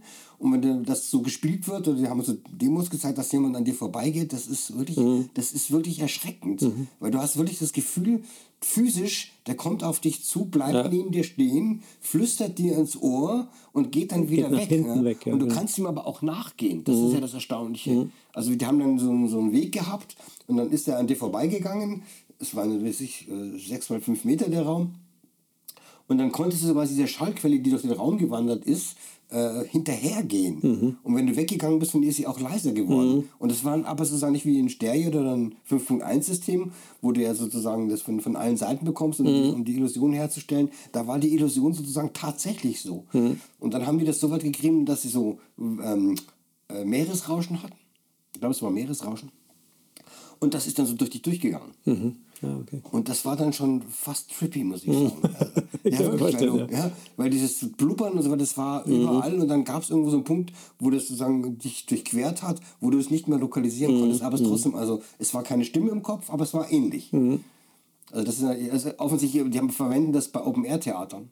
Äh, in, in Bregenz und so, weil die natürlich das Problem haben, dass der Sänger, der, wenn man weiter hinten sitzt, das ist der vorne, dann geht der 30 Meter über die Bühne und die Stimme kommt aber immer von links. Und mit diesem System ist es eben möglich, dass der Eindruck entsteht, dass die Stimme mitwandert und immer von der Quelle kommt, wo, ja. wo er gerade ist. Also wäre für dich interessant, wahrscheinlich was sehr Naja, auffällig es gibt ja ganz- viel, was in der ganzen Gaming-Welt ist das ja eigentlich schon äh, gang und gäbe, dass in der virtuellen Virtual Reality mit den Brillen und auch den Kopfhörern, dass du halt, wenn du den Kopf drehst als Spieler, dass die, dass die Soundquellen sich auch entsprechend verhalten. Ähm, ich glaube, dass die Gaming-Welt da viel weiter ist in, in der Audioentwicklung als jetzt die Musikwelt. Wahrscheinlich- in der, in wahrscheinlich der Musikwelt ja. ist halt, also es gibt auch, also es gibt auch einige Alben, äh, fällt mir natürlich jetzt kein Beispiel ein, die, die ähm, mit so einem Binaural-System gemischt, gemischt sind, wo du dann tatsächlich manche Instrumente von hinten hast oder von oben, also wo, du, wo die räumlich Verteilt äh, sind verteilt dann, sind. Aber es funktioniert halt mit Kopfhörern. Und, äh, und das ist eigentlich für, die, für den normalen Musikkonsumer ist das nicht, ist das nicht ausschlaggebend. Der will halt das, wenn das ein schönes Stereobild ist, und da kannst du ja auch schon viel machen. Absolut, Mit ja. der Tiefe und so weiter. Ähm, aber das ist, glaube ich, einfach nicht praktikabel, weil es nicht, weil es keinen keinen Konsumenten gibt dafür. Genau, und das ist dann immer die Auf was, was ist der äh, Konsument bereit sagen, herzustellen, um, um sich das anzunehmen. Es gab ja. auch von der, von der Dark Side of the Moon gab es eine 5.1-Mischung, äh, von Alan Parsons gab es also das ist natürlich dann schon schön, wenn man das mal hört, aber wer macht sich dann die Mühe sozusagen, ja, das, das Also gerade wenn die, wo die, wo alle hören ja die Musik auf dem, auf dem Telefon oder auf dem Smartphone und mit diesen kleinen Stöpseln im Ohr, das ist. Wobei auch die Qualität der Kopfhörer schon wirklich deutlich zugenommen hat. Also das ist Naja, aber die meisten hören ja tatsächlich mit, kleinen, dem, ja. ja. mit den kleinen Dingern. Da das ist natürlich klar, auch da ist die Qualität wahrscheinlich besser geworden, aber Neulich habe ich so eine Sonnenbrille aufgehabt. Mhm. Ein Kollege von mir hatte die auf, wohl mit einem eingebauten Kopfhörer, die mein Ohr gar nicht berührt hat. Okay. Also es ist eine Sonnenbrille und die Bügel sind sozusagen der Kopfhörer und Mhm. liegen an der Schläfe an und übertragen die Musik über den Schädenknochen Also über die Knochen. ja, äh, in, in, in das Gehörzentrum. Mhm. Das klingt unfassbar gut. Das ist echt irre. Ja. Also ich weiß nicht, ob man das lang, ob, das, ob, das, ob das lang aushalten kann, weil ich fand es dann auch ein bisschen Mhm. eigenartig. Also ich fand es auch spooky, weil meine Ohren waren frei und du hast aber diese Musik äh, da im Kopf gehabt. Ähm, Mhm. Ja, aber das ist ja, wenn du dir eine Stimmgabel, so eine klassische Stimmgabel, wenn du die anschlägst und du hältst dir die an den Kopf, Ja, der macht auch. Ja, aber das ist sozusagen, dass der Schädelknochen in der Lage ist, sozusagen alle Frequenzen. Also ich dachte immer, dass ähm, das Trommelfell sei so speziell gebaut, um das zu können. Aber äh, offensichtlich ist es, weiß ich nicht, wie es das, äh, physiologisch genau funktioniert, ob der Schädelknochen das dann auf das Trommelfell überlagert und dann die Information ins Gehirn geht. Ja, ja, wahrscheinlich. Das ist ja miteinander verbunden. Ja, genau. Aber du hast ja auch die, die Nebenhüllen, wenn du sprichst, das sind ja die Nebenhüllen, äh, sind ja auch ausschlaggebend dafür für deine Stimme. Ja. Also beim Gesang ist ja auch die, die, die Gesang, also die, die Stimmentwicklung findet ja nicht in den Stimmbändern statt, sondern äh, eigentlich in den Nebenhüllen. Das heißt, der, der, das vibriert alles Was man deutlich merkt. und, da, und dadurch kommt der, der Ton zustande eigentlich. Ja, genau. Was man dann deutlich merkt, wenn man Schnupfen hat. Genau. Oder der Schauspieler Genau. Schnupfen hat, dann ist es. Aber das finde ich schon so, also ist schon, äh, man kann ja auch die, die tiefen Töne ähm, sagen, so lagern, dass das hier vibriert, dass es sagen, in der Brust äh, vibriert, was ähm, ich manchmal mache, sozusagen, um mich, ähm, mir hat das mal jemand beigebracht, dass man das machen kann, um sich zu beruhigen. Mhm. Dass man versucht, den Ton mm, so zu setzen, dass dann hier das alles vibriert. Und das ist tatsächlich, wenn man in Stress ist, kann man sich damit wirklich schön beruhigen, weil der ganze Körper anfängt, so einen tiefen, schönen Umton zu vibrieren. Aber vieles ist natürlich klar ähm, oben, oben im Kopf. Ähm, ich, ähm, ich, muss noch mal einhaken auf die Audiowelten. Äh, interessiert dich dann auch, so, dass das in irgendeiner Form ähm, textuell sozusagen mit Text zu begleiten? Auf jeden ist, Fall. Ist es, okay. Ja. Sind das dann eigene Texte oder gibt es Autoren, wo du sagst, ich würde jetzt gern. Was Also ich meine, mein absoluter Hero, was Texte angeht, ist ja der William Burroughs. Einfach weil, weil er eigentlich zu dem passt, wie ich gerne Musik mache. Weil das, äh, ich, meiner Meinung nach ist alles, ist alles, was ein Sound machen kann, kann ein Musikinstrument sein. Das muss nur eine Intention und, ein, und meiner Meinung nach muss ein, menschlich, ein, ein Mensch mit Intention und einem, einer Vorstellung den Sound kreieren, dann ist es auch Musik. Und, äh, und du kannst aber Musik komponieren und sagen, genau festlegen, hier findet das statt, hier findet das statt, hier findet das statt. Oder du kannst improvisieren und du kannst sagen, lass mal laufen, irgendwie, keine Ahnung, was halt passiert, passiert. Und, äh, und, und der William Burroughs hat ja mit seinen Cut-Ups eigentlich was ähnliches gemacht. Er hat ja Texte geschrieben, hat die dann zerschnitten und einfach anders wieder zusammengefügt und dann entstehen natürlich Sätze, die oder, oder Wortaneinanderreihungen, die zunächst mal keinen Sinn machen, aber das menschliche Gehirn versucht immer einen Sinn zu, zu bauen oder zu erkennen. Und das finde ich total spannend. Also es ähm, müssen dann keine dadaistischen, künstlerischen Texte sein, die irgendwie abgefahren irgendwelche Slogans äh, wiedergeben. Aber im Grunde ist es, es, ist, es ist komplett frei, was man textlich da macht. Es muss keinen Sinn ergeben erstmal. Es muss sich nicht reimen. Es muss kein Popmusik-Text sein. Ähm, ich glaube, je, je seltsamer und je abgefahrener das ist, desto mehr hat der Zuhörer die Möglichkeit, selbst eine Geschichte draus zu bauen. Zumal, wenn es sozusagen mit, mit, mit, mit, Ton begleitet Genau, ist. ja. Also dann funktioniert es wahrscheinlich, das kann ich mir sehr gut vorstellen, dass es dann auch, äh, also auf das Gehirn ja eben nach, nach Mustern sucht Mhm, und genau. äh, ähm, ja, diese unglaubliche Fähigkeit hat, wenn es ein Muster ahnt, Mhm. den Rest des Musters dazu zu dichten. Ja, und genau. in dem Augenblick gibt ja der Zuhörer oder äh, derjenige, der damit konfrontiert wird, gibt ja seins dazu und dann ähm, ist äh, das jeweils für, für den ein, ein, eigen, ein eigenes Erlebnis, Mhm, was genau. unterscheidet von, von dem anderen. Und die Frage, in der Kunst ist ja oft die Frage, wie weit möchte ich das antriggern, diesen Prozess? Ja, ja. Äh, Also möchte ich, immer- das kann ja auch einfach ganz normal, das kann, also ich versuche also das soll ja nicht zu werten, dann, das kann ja in einem Krimi auch eine ganz einfache Geschichte sein, ja, dass du sagen, äh, äh, das triggerst, oder du machst es eben ganz auf wie in der abstrakten Malerei oder bei Burroughs oder, oder äh, bei, bei anderen solchen Kunstformen, wo du den, den, den, aber du musst den Sog herstellen. Ja, genau. Dass, also der, der, der normale Mensch möchte schon eingeladen werden, äh, um sich damit auseinanderzusetzen. Wenn man kommt und versucht reinzudrücken, dann funktioniert es ja nicht. Nee, genau. Also es geht schon immer noch um. Also wir haben, ich habe äh, auch vor vielen Jahren schon eine, ein Album aufgenommen, das heißt Dead on Arrival und äh, da habe ich ganz viel mit so Texten gearbeitet. von Boris oder von also das, also das na, nach so die Ideen übernommen, also die, wie kann man einfach einen Text zerklaubern, ohne dass er, muss ja keinen Sinn geben. Und dann einfach Geschichten schreiben, die, also eine, drei Sätze und dann dreht man die Sätze um und, und dreht die, nimmt die Wörter und stellt sie an eine andere Hast du Stelle. dann auch so. Zufallsprinzip gemacht oder hast du es dann. Ein bisschen schon, ja, eigentlich so. Und einfach mal schauen, was halt kommt irgendwie. Was, was passiert, wenn ich den, den einen Satz jetzt äh, andersrum, also in der Mitte durchteile und dann so rum nochmal als, als zweite Strophenzeile singen. Und als dritte nehme ich dann drei Teile und füge die nochmal zusammen. Und dann habe ich immer den gleichen Text im Grunde genommen, aber ich habe eine Strophe draus gebaut, indem ich die immer neu positioniere. Und das, das meine ich, hat total gut funktioniert. Auch live hat das gut funktioniert, weil die Leute ähm, ja, weil, weil du halt nicht so eingelullt bist gleich auch, sondern du musst halt, du bist ja auch aufgefordert, dass du dann mitdenkst. Das ist wie beim, bei einem Theaterstück auch, wenn du, wenn du halt, wenn das ein bisschen anspruchsvoller gemacht ist und du nickst äh, in der Mitte ein, dann kommst du halt nicht mehr mit, unbedingt. Aber wenn du, wenn es gut gemacht ist, dann zieht es dich in den Bann und du kannst dem dann folgen oder musst, bist auch aufgefordert, da mitzumachen, aktiv, indem du einfach zuhörst und folgst und, und, äh, und dem da mitlebst mit dem, was da auf der Bühne passiert. Ja, das ist vielleicht die, die Qualität dessen, was man dann als poetisch bezeichnet.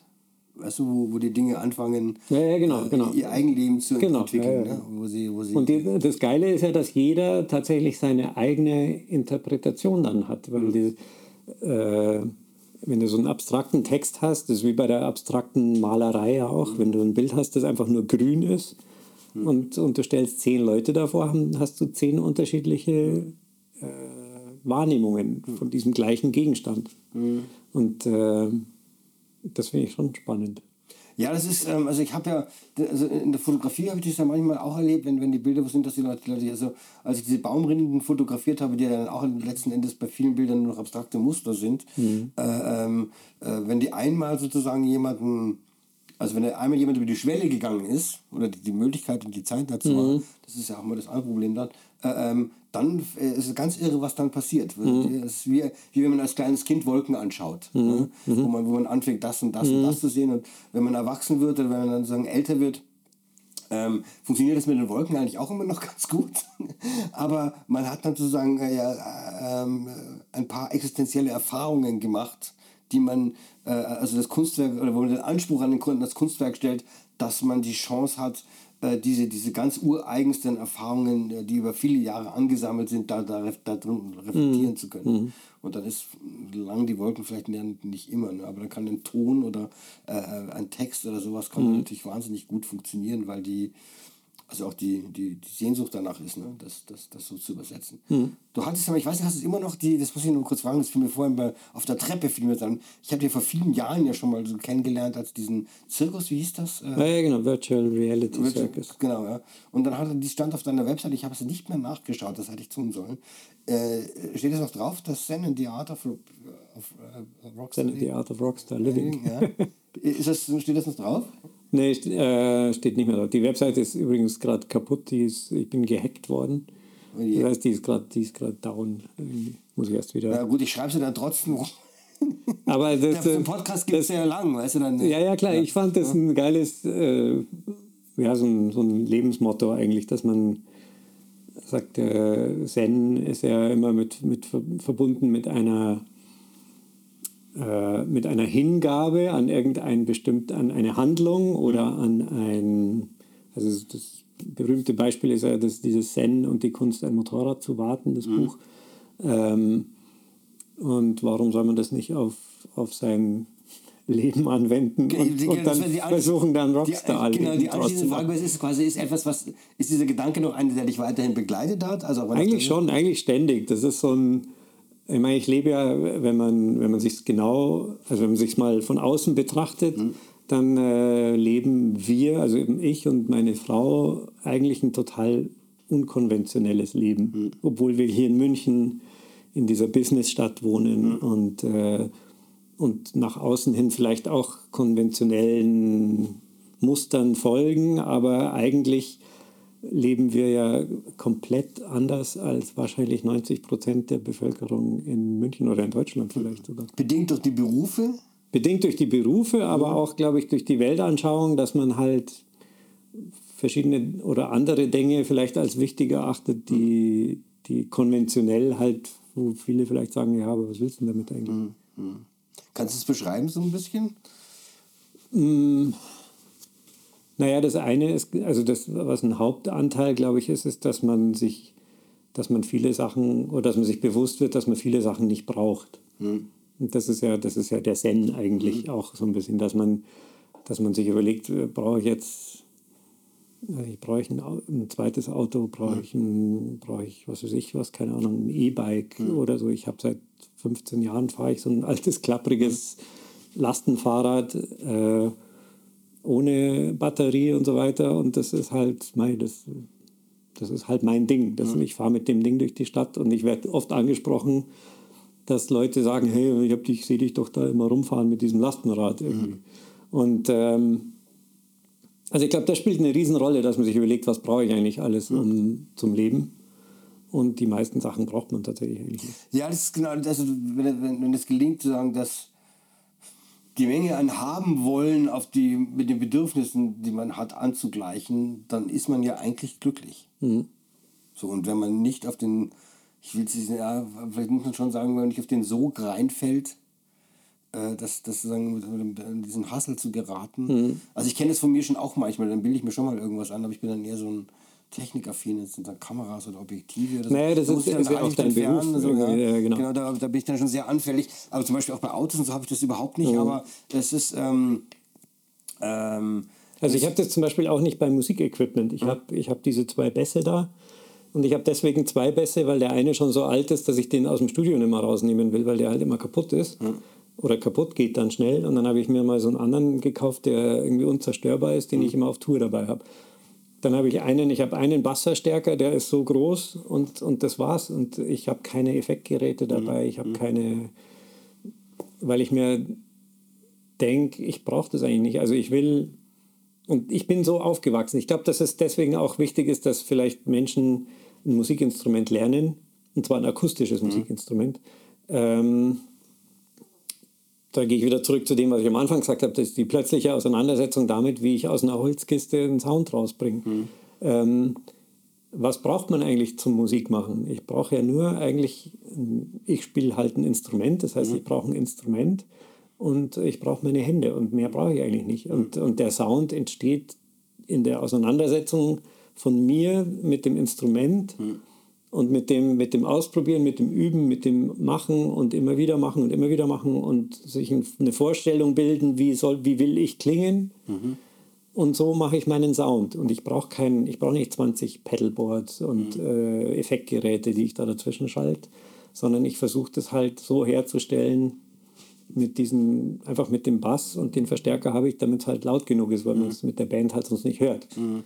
Ähm, also und ich glaube, dass das, äh, dass das, ein, dass das äh, quasi mein, so ein bisschen meine Lebenseinstellung eigentlich widerspiegelt mit vielen Dingen. Mhm, okay. Also die Technik käme ja dann quasi nur über diesen, über diesen Soundwelten sozusagen. Ähm, ja, aber auch da muss die Technik, das ist nicht, weil es technisch geil ist, sondern mhm. das ist einfach, weil ich, ähm, du entwickelst eine Idee, wie, wie etwas klingen soll und dann schaust du, wie kann ich das jetzt umsetzen. Mhm. Aber das Ziel, das du verfolgst, ist immer der Klang, den du im Kopf schon entwickelt hast. Mhm. Und, äh, und dafür kannst du dann verschiedene Techniken nutzen oder Technologien nutzen. Mhm. Aber es, ist, es geht nie darum, einfach zu sagen, oh, ich habe 500 Plugins. Mhm. Weil was will ich mit 500 Plugins? Ich habe halt 20 und die, wenn ich, wenn ich die alle zur Perfektion so bedienen kann, dass ich denke, okay, ich habe hier das Limit erreicht, mehr kann man aus diesen Dingen nicht rausholen, dann kann ich mir ein neues kaufen. Aber ich ich brauche jetzt nicht ständig ein neues Plugin irgendwie für, mein, für meinen Rechner. Oder? Das freut aber die Plugin-Leute nicht so. Doch, sagen, das, das also freut die sehr sogar, weil, das, äh, weil die sich wahrscheinlich denken, das ist eigentlich ein totales Kompliment, weil du äh, quasi mit, mit wenigen Plugins so viel rausholen kannst. Äh, also diese Langlebigkeit und diese mhm. Vielfältigkeit oder Vielfalt von, von diesen wenigen Plugins mhm. oder Geräten, die ist, glaube ich, das ist ein Kompliment an die, an die Gerätehersteller eigentlich. Ja, das stimmt. Es ist ja auch immer so, dass Kreativität sozusagen, ähm, äh, wie sagt man, komplementär ist zu den, zu den Einschränkungen, die sie hat. Ja, genau. Ja, also das, wenn ich sozusagen alles zur Verfügung habe, dann äh, weiß ich nicht, was ich tun soll. Mhm. Ja?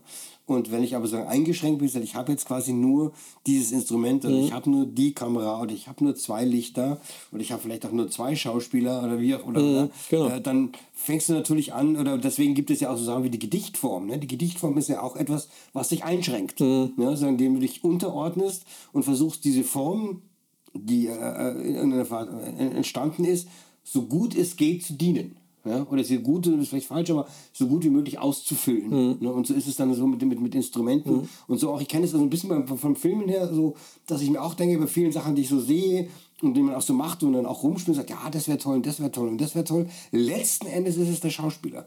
Ja. Also letzten Endes ist es das menschliche Gesicht oder der, der, mhm. der, Ton, den ein Mensch anschlägt, der Blick, den ein Mensch wirft, das ist sozusagen, das ist ähm, dann durch nichts zu ersetzen. Also mhm. du kannst dich wahnsinnig reduzieren. Natürlich freut man sich, wenn man ein paar Lichter hat, mhm. aber das ist so die Essenz. Ne? Das ist wie das, finde ich, wie, wie, das Instrument. Mhm, das genau. ist das, das Werkzeug, mit, mit, ja. mit, mit, dem du am, besten arbeiten ja. kannst. Ich habe auch da beim, für, den, für das Blaubad-Theater, habe ich am Anfang gesagt, wenn es euch nicht stört, also der Regisseur hat, wenn es in dein Konzept passt, ich würde gern die Musik so bauen, dass alles, was man musikalisch hört, auf dem Kontrabass gespielt ist. Okay. Also so eine bewusste Limitierung der, der Möglichkeiten Mhm. Und zu sagen, okay, wir schauen jetzt mal, was man aus dem Ding einfach rausholen kann. Mhm. Und das funktioniert eigentlich nach meiner Erfahrung immer super gut. Ja, ich habe, also ich kenne das vom, vom, vom, vom Drehbuchschreiben her, oder vom, vom Schreiben überhaupt, dass es ja eben nichts Schlimmeres gibt als das weiße Blatt, weil das sozusagen alles kann. Ja, das ist, äh, das ist der berühmte Horror Vakui, ja, das kann alles. Und äh, also das Gehirn fängt erst, oder mein Gehirn und viele Gehirne fangen erst an zu arbeiten, wenn sie sich sozusagen Bedingungen setzen. Also manchmal habe ich auch das Gefühl, dass die Gedichtformen deswegen entstanden sind, dass man aus diesem, äh, aus diesem äh, Überangebot der leeren Seite rauskommt. Also, okay, ich muss jetzt sozusagen, ich stelle mir die Aufgabe, einen Satz zu schreiben, der den, den Rhythmus hat. Oder wenn es ums Drehbuch schreiben geht, habe ich sozusagen bestimmte Dinge. Oder wenn's, wenn jemand Romane schreibt oder so, dann wird er natürlich anfangen, rum, äh, rum zu fantasieren. Aber letzten Endes würde sich früher oder später eine Form suchen. Und das Interessante ist aber, dass die Form so weit gehen kann, dass jemand wie Burroughs sozusagen sie dann bricht. Ja, und das immer noch rauskommt. Also, ja, aber trotzdem stand er ja auf. Also der hat es ja nicht leichtfertig getan. Ja, ja. Also ich nehme nehm ich jetzt zumindest Ja, mal an, ja, dass er das nicht leichtfertig getan hat, sondern sich in dem, was er zunächst geschrieben hat, sozusagen eine Form hergestellt hat Mhm. und dann angefangen hat, äh, das Ding ähm, äh, dem, dem, dem, Chaos zu unterwerfen. Also im Grunde genommen, ich, ich finde es eigentlich ein, also vom Iggy Pop gibt es ein, ein Statement oder so, ein, so eine Aussage, wo er sagte, der perfekte äh, Songtext für einen Rock- oder Popsong oder so hat nicht mehr als 30 Wörter. Okay. Weil du kannst mit wenig halt einfach viel erzählen. Das passt ja zur Gedichtsform eigentlich auch, dass du mit, mit wenigen Strophen eigentlich eine ganze Welt erschaffst. Und, äh, und ich glaube, der Mensch, also gerade mit den technologischen Möglichkeiten heute, ich glaube, wir tendieren alle dazu, in gro im großen Stil die Sachen zu verkomplizieren und immer mehr ins Detail zu gehen. Und dann gibt es äh, für 50 Vorgänge im Leben gibt's 300 Apps, die alle das können. Aber eigentlich reicht es, wenn man drei hat auf dem Handy. Oder, also das ist, Ja, genau, ist in allen genau. Lebensbereichen ist es so, dass es eigentlich, die Tendenz geht dazu, dass man sagt, ähm, ich baue das noch ein, ich baue das noch ein, ich mache hier noch was und dann ist es clever, wenn hier noch was passiert und vielleicht kann man es so noch optimieren und so weiter. Und eigentlich die eigentliche Frage wäre, oder die richtige Frage wäre eigentlich immer, wie kann man es vereinfachen? Wie kann man weniger mit weniger mehr erzeugen? Und das ist, glaube ich, die, die Frage, die sich alle Künstler von Natur aus die stellen. Und, äh, und ich glaube, das ist die Frage, die am, am meisten vielleicht in, dem, in, dem, in der konventionellen Welt, über die wir vorher gesprochen haben, äh, abhanden gekommen ist. Ja, es ist natürlich dann auch, wenn man, viele denken, es ist natürlich auch marktgetrieben. Also die Werbung hat natürlich schon das Bedürfnis, auch äh, die, die, die, das Zielbedürfnisse herzustellen. Äh, Ja, ja, und klar. zu sagen, ja, wenn du das noch so machst, dann machst du noch so. Aber ich bin dann auch verführbar. Also so bei den, bei den, bei den beim Filmschneiden und bei den Grading-Programmen, mit denen ich so arbeite, finde ich das dann schon auch geil. Also wenn ich dann merke, okay, ich kann, ich bekomme sozusagen zum Teil noch feinere Werkzeuge oder ich bekomme Werkzeuge, die in der Lage sind, miteinander zu kommunizieren. Aber ähm, und dann stellt man plötzlich wieder fest, dass man sich stundenlang Tutorials anschaut, um es zu begreifen. Aber ähm, und man darüber tatsächlich vergisst, was die Intention möglicherweise war. Das ist, kommt natürlich auch vor. Aber ähm, das, tatsächlich ist der äh, der Grundimpuls darf nicht verloren gehen, eben das, was du vorhin so schön beschrieben hast, nämlich die Intention. Also, was ist sozusagen in meinem Kopf, in meiner Fantasie, in meinem Gefühl gewesen, das mich veranlasst hat, äh, den Rechner anzumachen oder das Instrument aufzunehmen oder die Kamera anzuschalten. Genau. Ja. Und das ist natürlich, ähm, für, für, und dann ist es auch für denjenigen, der es sieht oder hört oder wie auch immer, ist es ähm, bereichernd. Ne? Und das ist vielleicht das, Ja, total. dann geht. Ich glaube auch, dass es, dass es ähm, wichtig ist, dass Menschen, die jetzt ins Konzert oder ins Theater gehen oder ins Museum, egal, sich mit Kunst irgendwie auseinandersetzen, ähm, etwas präsentiert bekommen, was sie sozusagen ein bisschen runterholt aus dem ganzen, aus diesem ganzen Overkill an Technologie und Werbung und so weiter und ihnen die Möglichkeit gibt, einen Raum zu eröffnen, in dem sie wieder mh, sich quasi mental oder emotional ausbreiten können. Und ich glaube, dass das dass ein, ein Theaterstück oder ein Musikstück, das einfach gestrickt ist, nach außen hin einfach gestrickt ist, vielleicht sogar ein wichtiger Impuls ist momentan in den heutigen Zeiten, um, um dem Publikum tatsächlich zu helfen.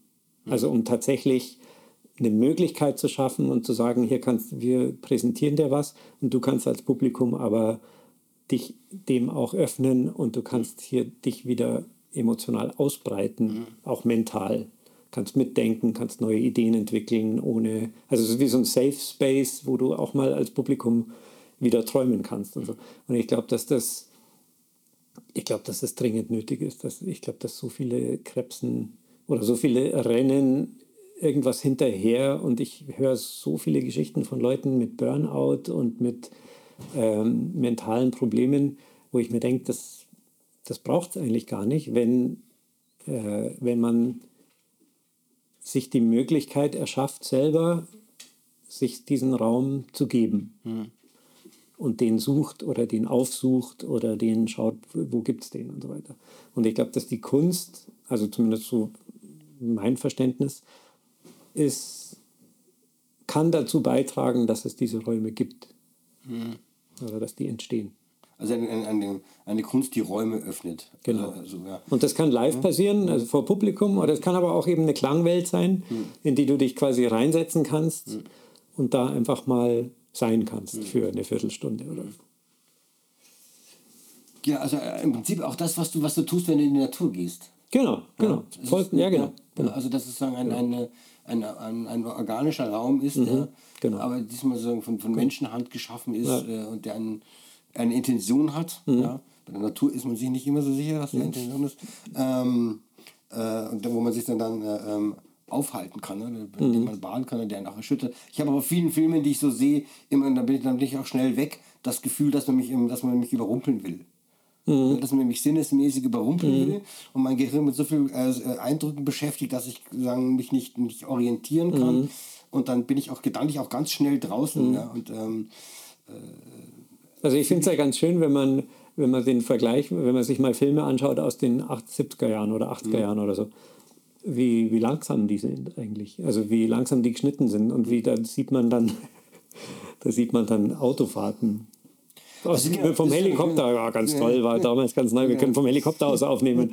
Und dann sieht man die da durch die Wüste fahren, äh, was weiß ich, eine Minute lang. Das ist heute eigentlich undenkbar. Die Filme sind ja zack, zack, zack, zack. Die sind jetzt also in Menschen sind wahnsinnig schnell geschnitten. Man, das ging eigentlich mit den Musikvideos los. Mhm. Aber es gibt natürlich auch jetzt immer noch Filmemacher, die Filme in, in so einer Geschwindigkeit machen. Mhm. Und das war, war und bin ich ja immer ein großer Fan vom asiatischen Kino gewesen, mhm. weil, die, weil, die ganz, weil es da ganz viele Leute gibt, die eine, eine unsagbare Ruhe mhm. herstellen können, die das völlig ernst nehmen äh, dem Zuschauer etwas hinzugeben, was der dann auch anschauen mhm. soll. Mhm. Also nichts anderes tut, als das mhm. anzuschauen genau. und, äh, ähm, und das sozusagen mit, mit, mit, mit, mit Strukturen oder so, wo die Handlung sozusagen vielmehr nur Anlass ist ja. Ja, für, für, für das, was, was, was, was da passiert. Ich finde es auch total faszinierend. Es gibt immer wieder Filme, über die man stolpert. Ich habe jetzt einfach, äh, weil ich äh, Lust darauf hatte, nachts habe ich mir ein, zwei so alte Bergmann-Filme angeschaut. Mhm.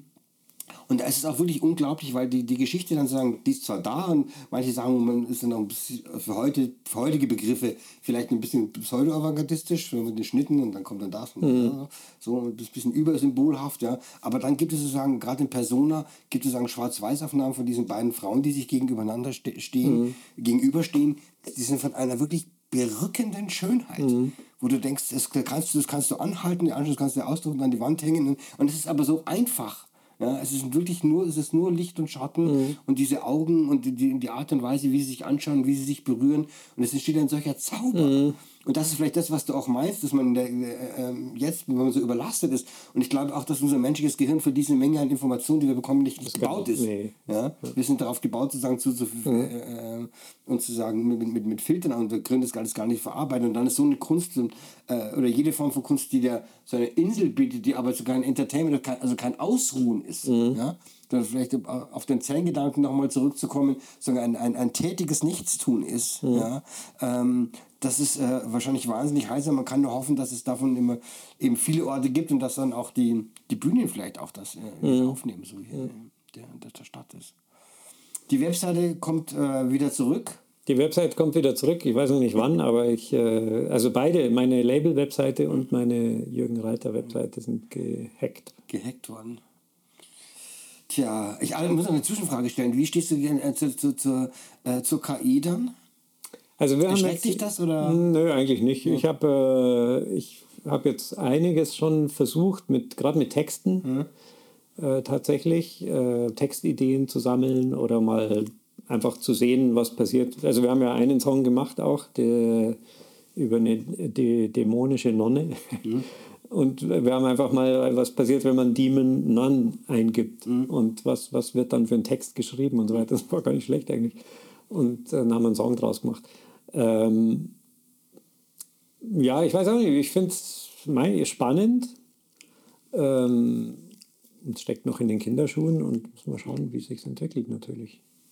Weil ich bin manchmal so nicht ganz sicher tatsächlich. äh, Also ich bin viel, also ich bin fasziniert. Also das, das, das kann man nicht anders ausdrücken. Ja, bin, für einen Menschen, der mit Floppy Disks aufgewachsen ist, ist das äh, äh, äh, sozusagen ein Myster nicht kein Mysterium, aber es ist schon wirklich unglaublich. Und das beim Fotomachen und so, also es spart auch ganz viel Zeit, um, um, um irgendwas zu machen. Und trotzdem stellen wir halt die Frage, okay, wenn die Menschen jetzt, äh, also ich finde es schade, was ich schade fände, ist, wenn sich jetzt viele Menschen hinstellen und sagen, okay, ich lerne jetzt richtige Prompts zu schreiben, anstatt einen Pinsel in die Hand zu nehmen.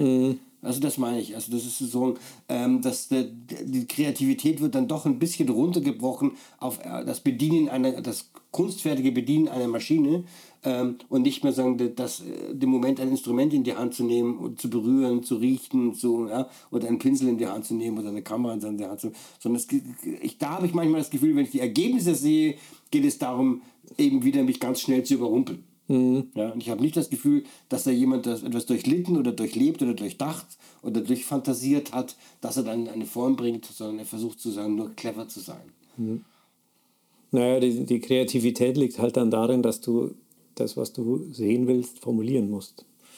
Genau, ist aber ja ich, auch eine Kunst. genau, aber ich, äh, ähm, genau, das ist auch eine Kunst, aber es, äh, ich glaube, das ist Und das echte Bild, das echte Ölgemälde, das dann im Museum hängt, oder das, das, das kann ja dann die KI auch nicht malen. Die, also zumindest noch nicht. Also Ja, das kannst du, ja, du, du kannst es halt äh, online oder digital natürlich, digitale Kunst dann irgendwie Du kannst das herstellen. groß drucken, das gab ja auch schon. Groß drucken. Jetzt bei zwei Fotowettbewerben, wo quasi einmal bewusst und einmal nicht bewusst Mhm. sozusagen eine KI gewonnen hat, dann haben sie es vorher gesagt und dann haben sie es einfach so eingereicht.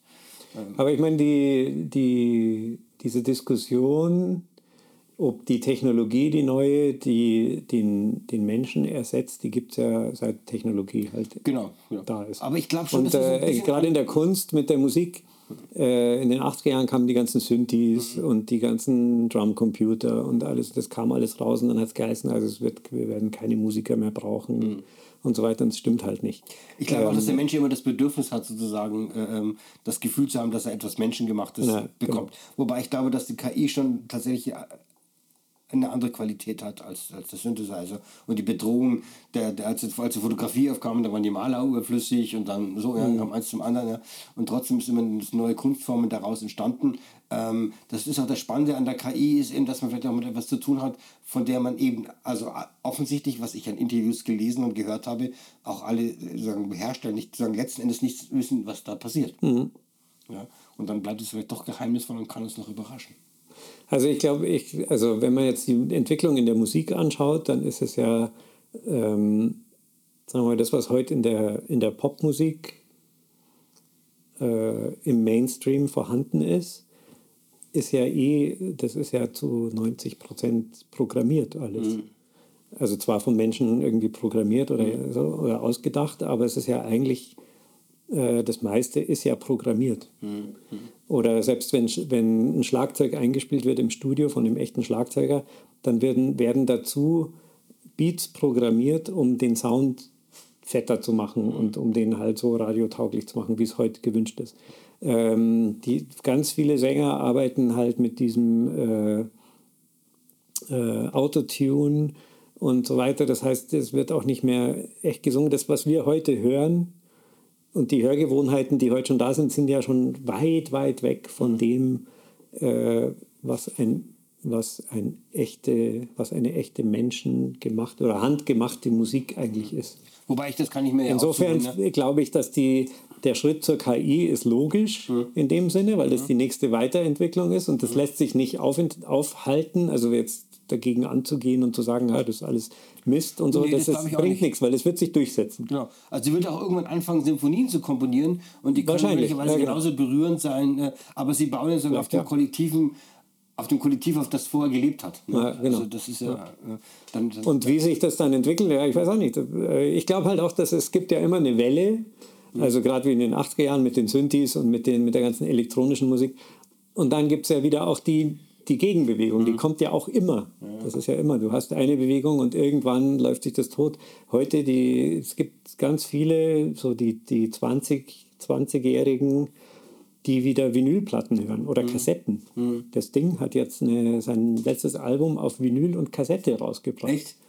Und das ist halt, und das bedeutet ja, dass es trotzdem, trotz den neuen Entwicklungen gibt es auch immer wieder eine Gegenentwicklung, die sagt, aber das Alte war ja eigentlich schon ganz geil und hat auch eine Qualität, eine haptische oder eine andere Qualität. Und so, glaube ich, werden, werden beide immer irgendwie, also so ist es ja bis jetzt, haben ja beide ein Leben nebeneinander.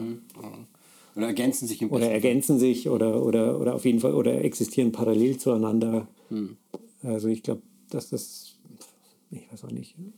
Ich sehe jetzt nicht die, ich glaube, dass es unsinnig ist, sich dagegen Das glaub ich äh, auch. zu wehren, wehren zu wollen und zu sagen, ja, das ist alles fürchterlich. Weil das, Nee, das weil ich auch nicht. Man wird, muss sich damit auseinandersetzen in einem positiven Sinn und sagen, wie kann man das selber nutzen, vielleicht sinnvoll. Hm. Ähm, wie kann ich einen Vorteil, habe ich einen Vorteil davon? Wenn ja, kann ich den irgendwie nutzen, Hm. ähm, statt zu sagen, statt sich dagegen zu wehren, wo man genau weiß, das wird sich durchsetzen und ich, wenn ich mich wehre, kämpfe ich eigentlich nur auf verlorenen Posten. irgendwie. Nee, das glaube ich auch. Solange eben dahinter äh, bei denjenigen, die es äh, damit äh, äh, etwas tun, eine Intention steht. Die, eine, eine positive Intention ist natürlich immer wünschenswert. Ja. Ein, ein, ein, ein gestalterischer Wille Ja, zumindest. Ja. Aber dann, ich, ähm, nachdem die Webseite jetzt nicht online, aber dann, du bist auf Instagram, bist du aktiv? Instagram at Jürgen Reiter, Jürgen Reiter. Und äh, auf- Facebook auch, Jürgen Reiter. Und auf äh, YouTube auch, Jürgen Reiter. Genau. Ja, die ganzen Links werde ich dann sozusagen in der Beschreibung. TikTok auch übrigens. TikTok, ach, äh, okay. Davon habe ich mich ferngehalten bis dato. Ähm, weil ich äh, dachte, irgendwie so nach Schluss mal irgendwie, weiß auch nicht, kann ich alles gleich. Ich Also TikTok zum Beispiel gibt es ja eine, eine, eine künstliche Intelligenz. Ist es TikTok oder, oder Insta? Nee, TikTok, genau, ja. Die, nee, ich meine, war gar nicht TikTok, war Snapchat. Genau, wo äh, eben angeboten wird, dass man quasi über die künstliche Intelligenz da irgendwie kommunizieren kann. Also, ich habe es nicht genutzt, weil ich mir denke, na, pff, nee, brauche ich eigentlich nicht. Aber mei, das wird auch kommen natürlich. Ja, die ganzen äh, Links werde ich in der Beschreibung äh, verlinken. Genau, sehr Und gut, da kann man danke. zusammen. Dann, dann bedanke ich mich äh, für die Gastfreundschaft hier. Dankeschön. Ähm, bei dir und wie heißt der Hund? Amy, Amy. Du. Amy hat uns äh, großartig unterhalten. Meine beiden Hände sind absolut blitzblank sauber geschleckt. Ganz sauber geschleckt. Amy. Ja, genau. Euch danke ich fürs Zuhören. Ähm, und ähm, ja, schaut mal auf die Seite vorbei. Ähm, die Alben gibt es bei Spotify, da kann man dich quasi auch suchen. Die, die, Also meine Alben gibt es auf Bandcamp. auf Band, ab, ab Bandcamp, siehst du, das äh, vergisst man, dass es das Bandcamp ja auch noch gibt. Äh, Genau. Jürgen Reiter. Genau. Ansonsten die äh, Suchmaschine, genau. Aber die, die Schreibweise ist wichtig. Weil da Ja, mit UE immer. Ja, mit Genau. UE, ähm, weil Rügen Reiters gibt es wahrscheinlich viele. In München gibt es zumindest noch einen anderen Reiter. Insofern ist der Name ja nicht so einfach, dass man dich finden kann. Schreibt das Wort Bass dazu, dann findet ihr ihn auf alle Fälle. Vielen Dank nochmal und Dankeschön. ja, und bei euch auch ähm, bis zum nächsten Mal. Ciao. Ciao. Nochmals besten Dank für eure Zeit und Aufmerksamkeit. Neulich habe ich gelesen, dass es rund zwei Millionen Podcasts gibt, dass aber 90 Prozent davon bereits nach drei Folgen wieder verschwinden. Insofern ist dieser Podcast bereits in den Top 10. Nur ein Prozent der Podcasts schaffen es bis Folge 21. Das ist also nun das nächste erklärte Ziel. Neue Ausgaben werden also folgen und ich freue mich, wenn ihr dem Podcast folgt. Das hilft dem Podcast und damit auch all den Gästen, die ich noch begrüßen darf. In diesem Sinne, bis zum nächsten Mal, fröhliche Weihnachten für euch und eure Familien und die besten Wünsche für das neue Jahr.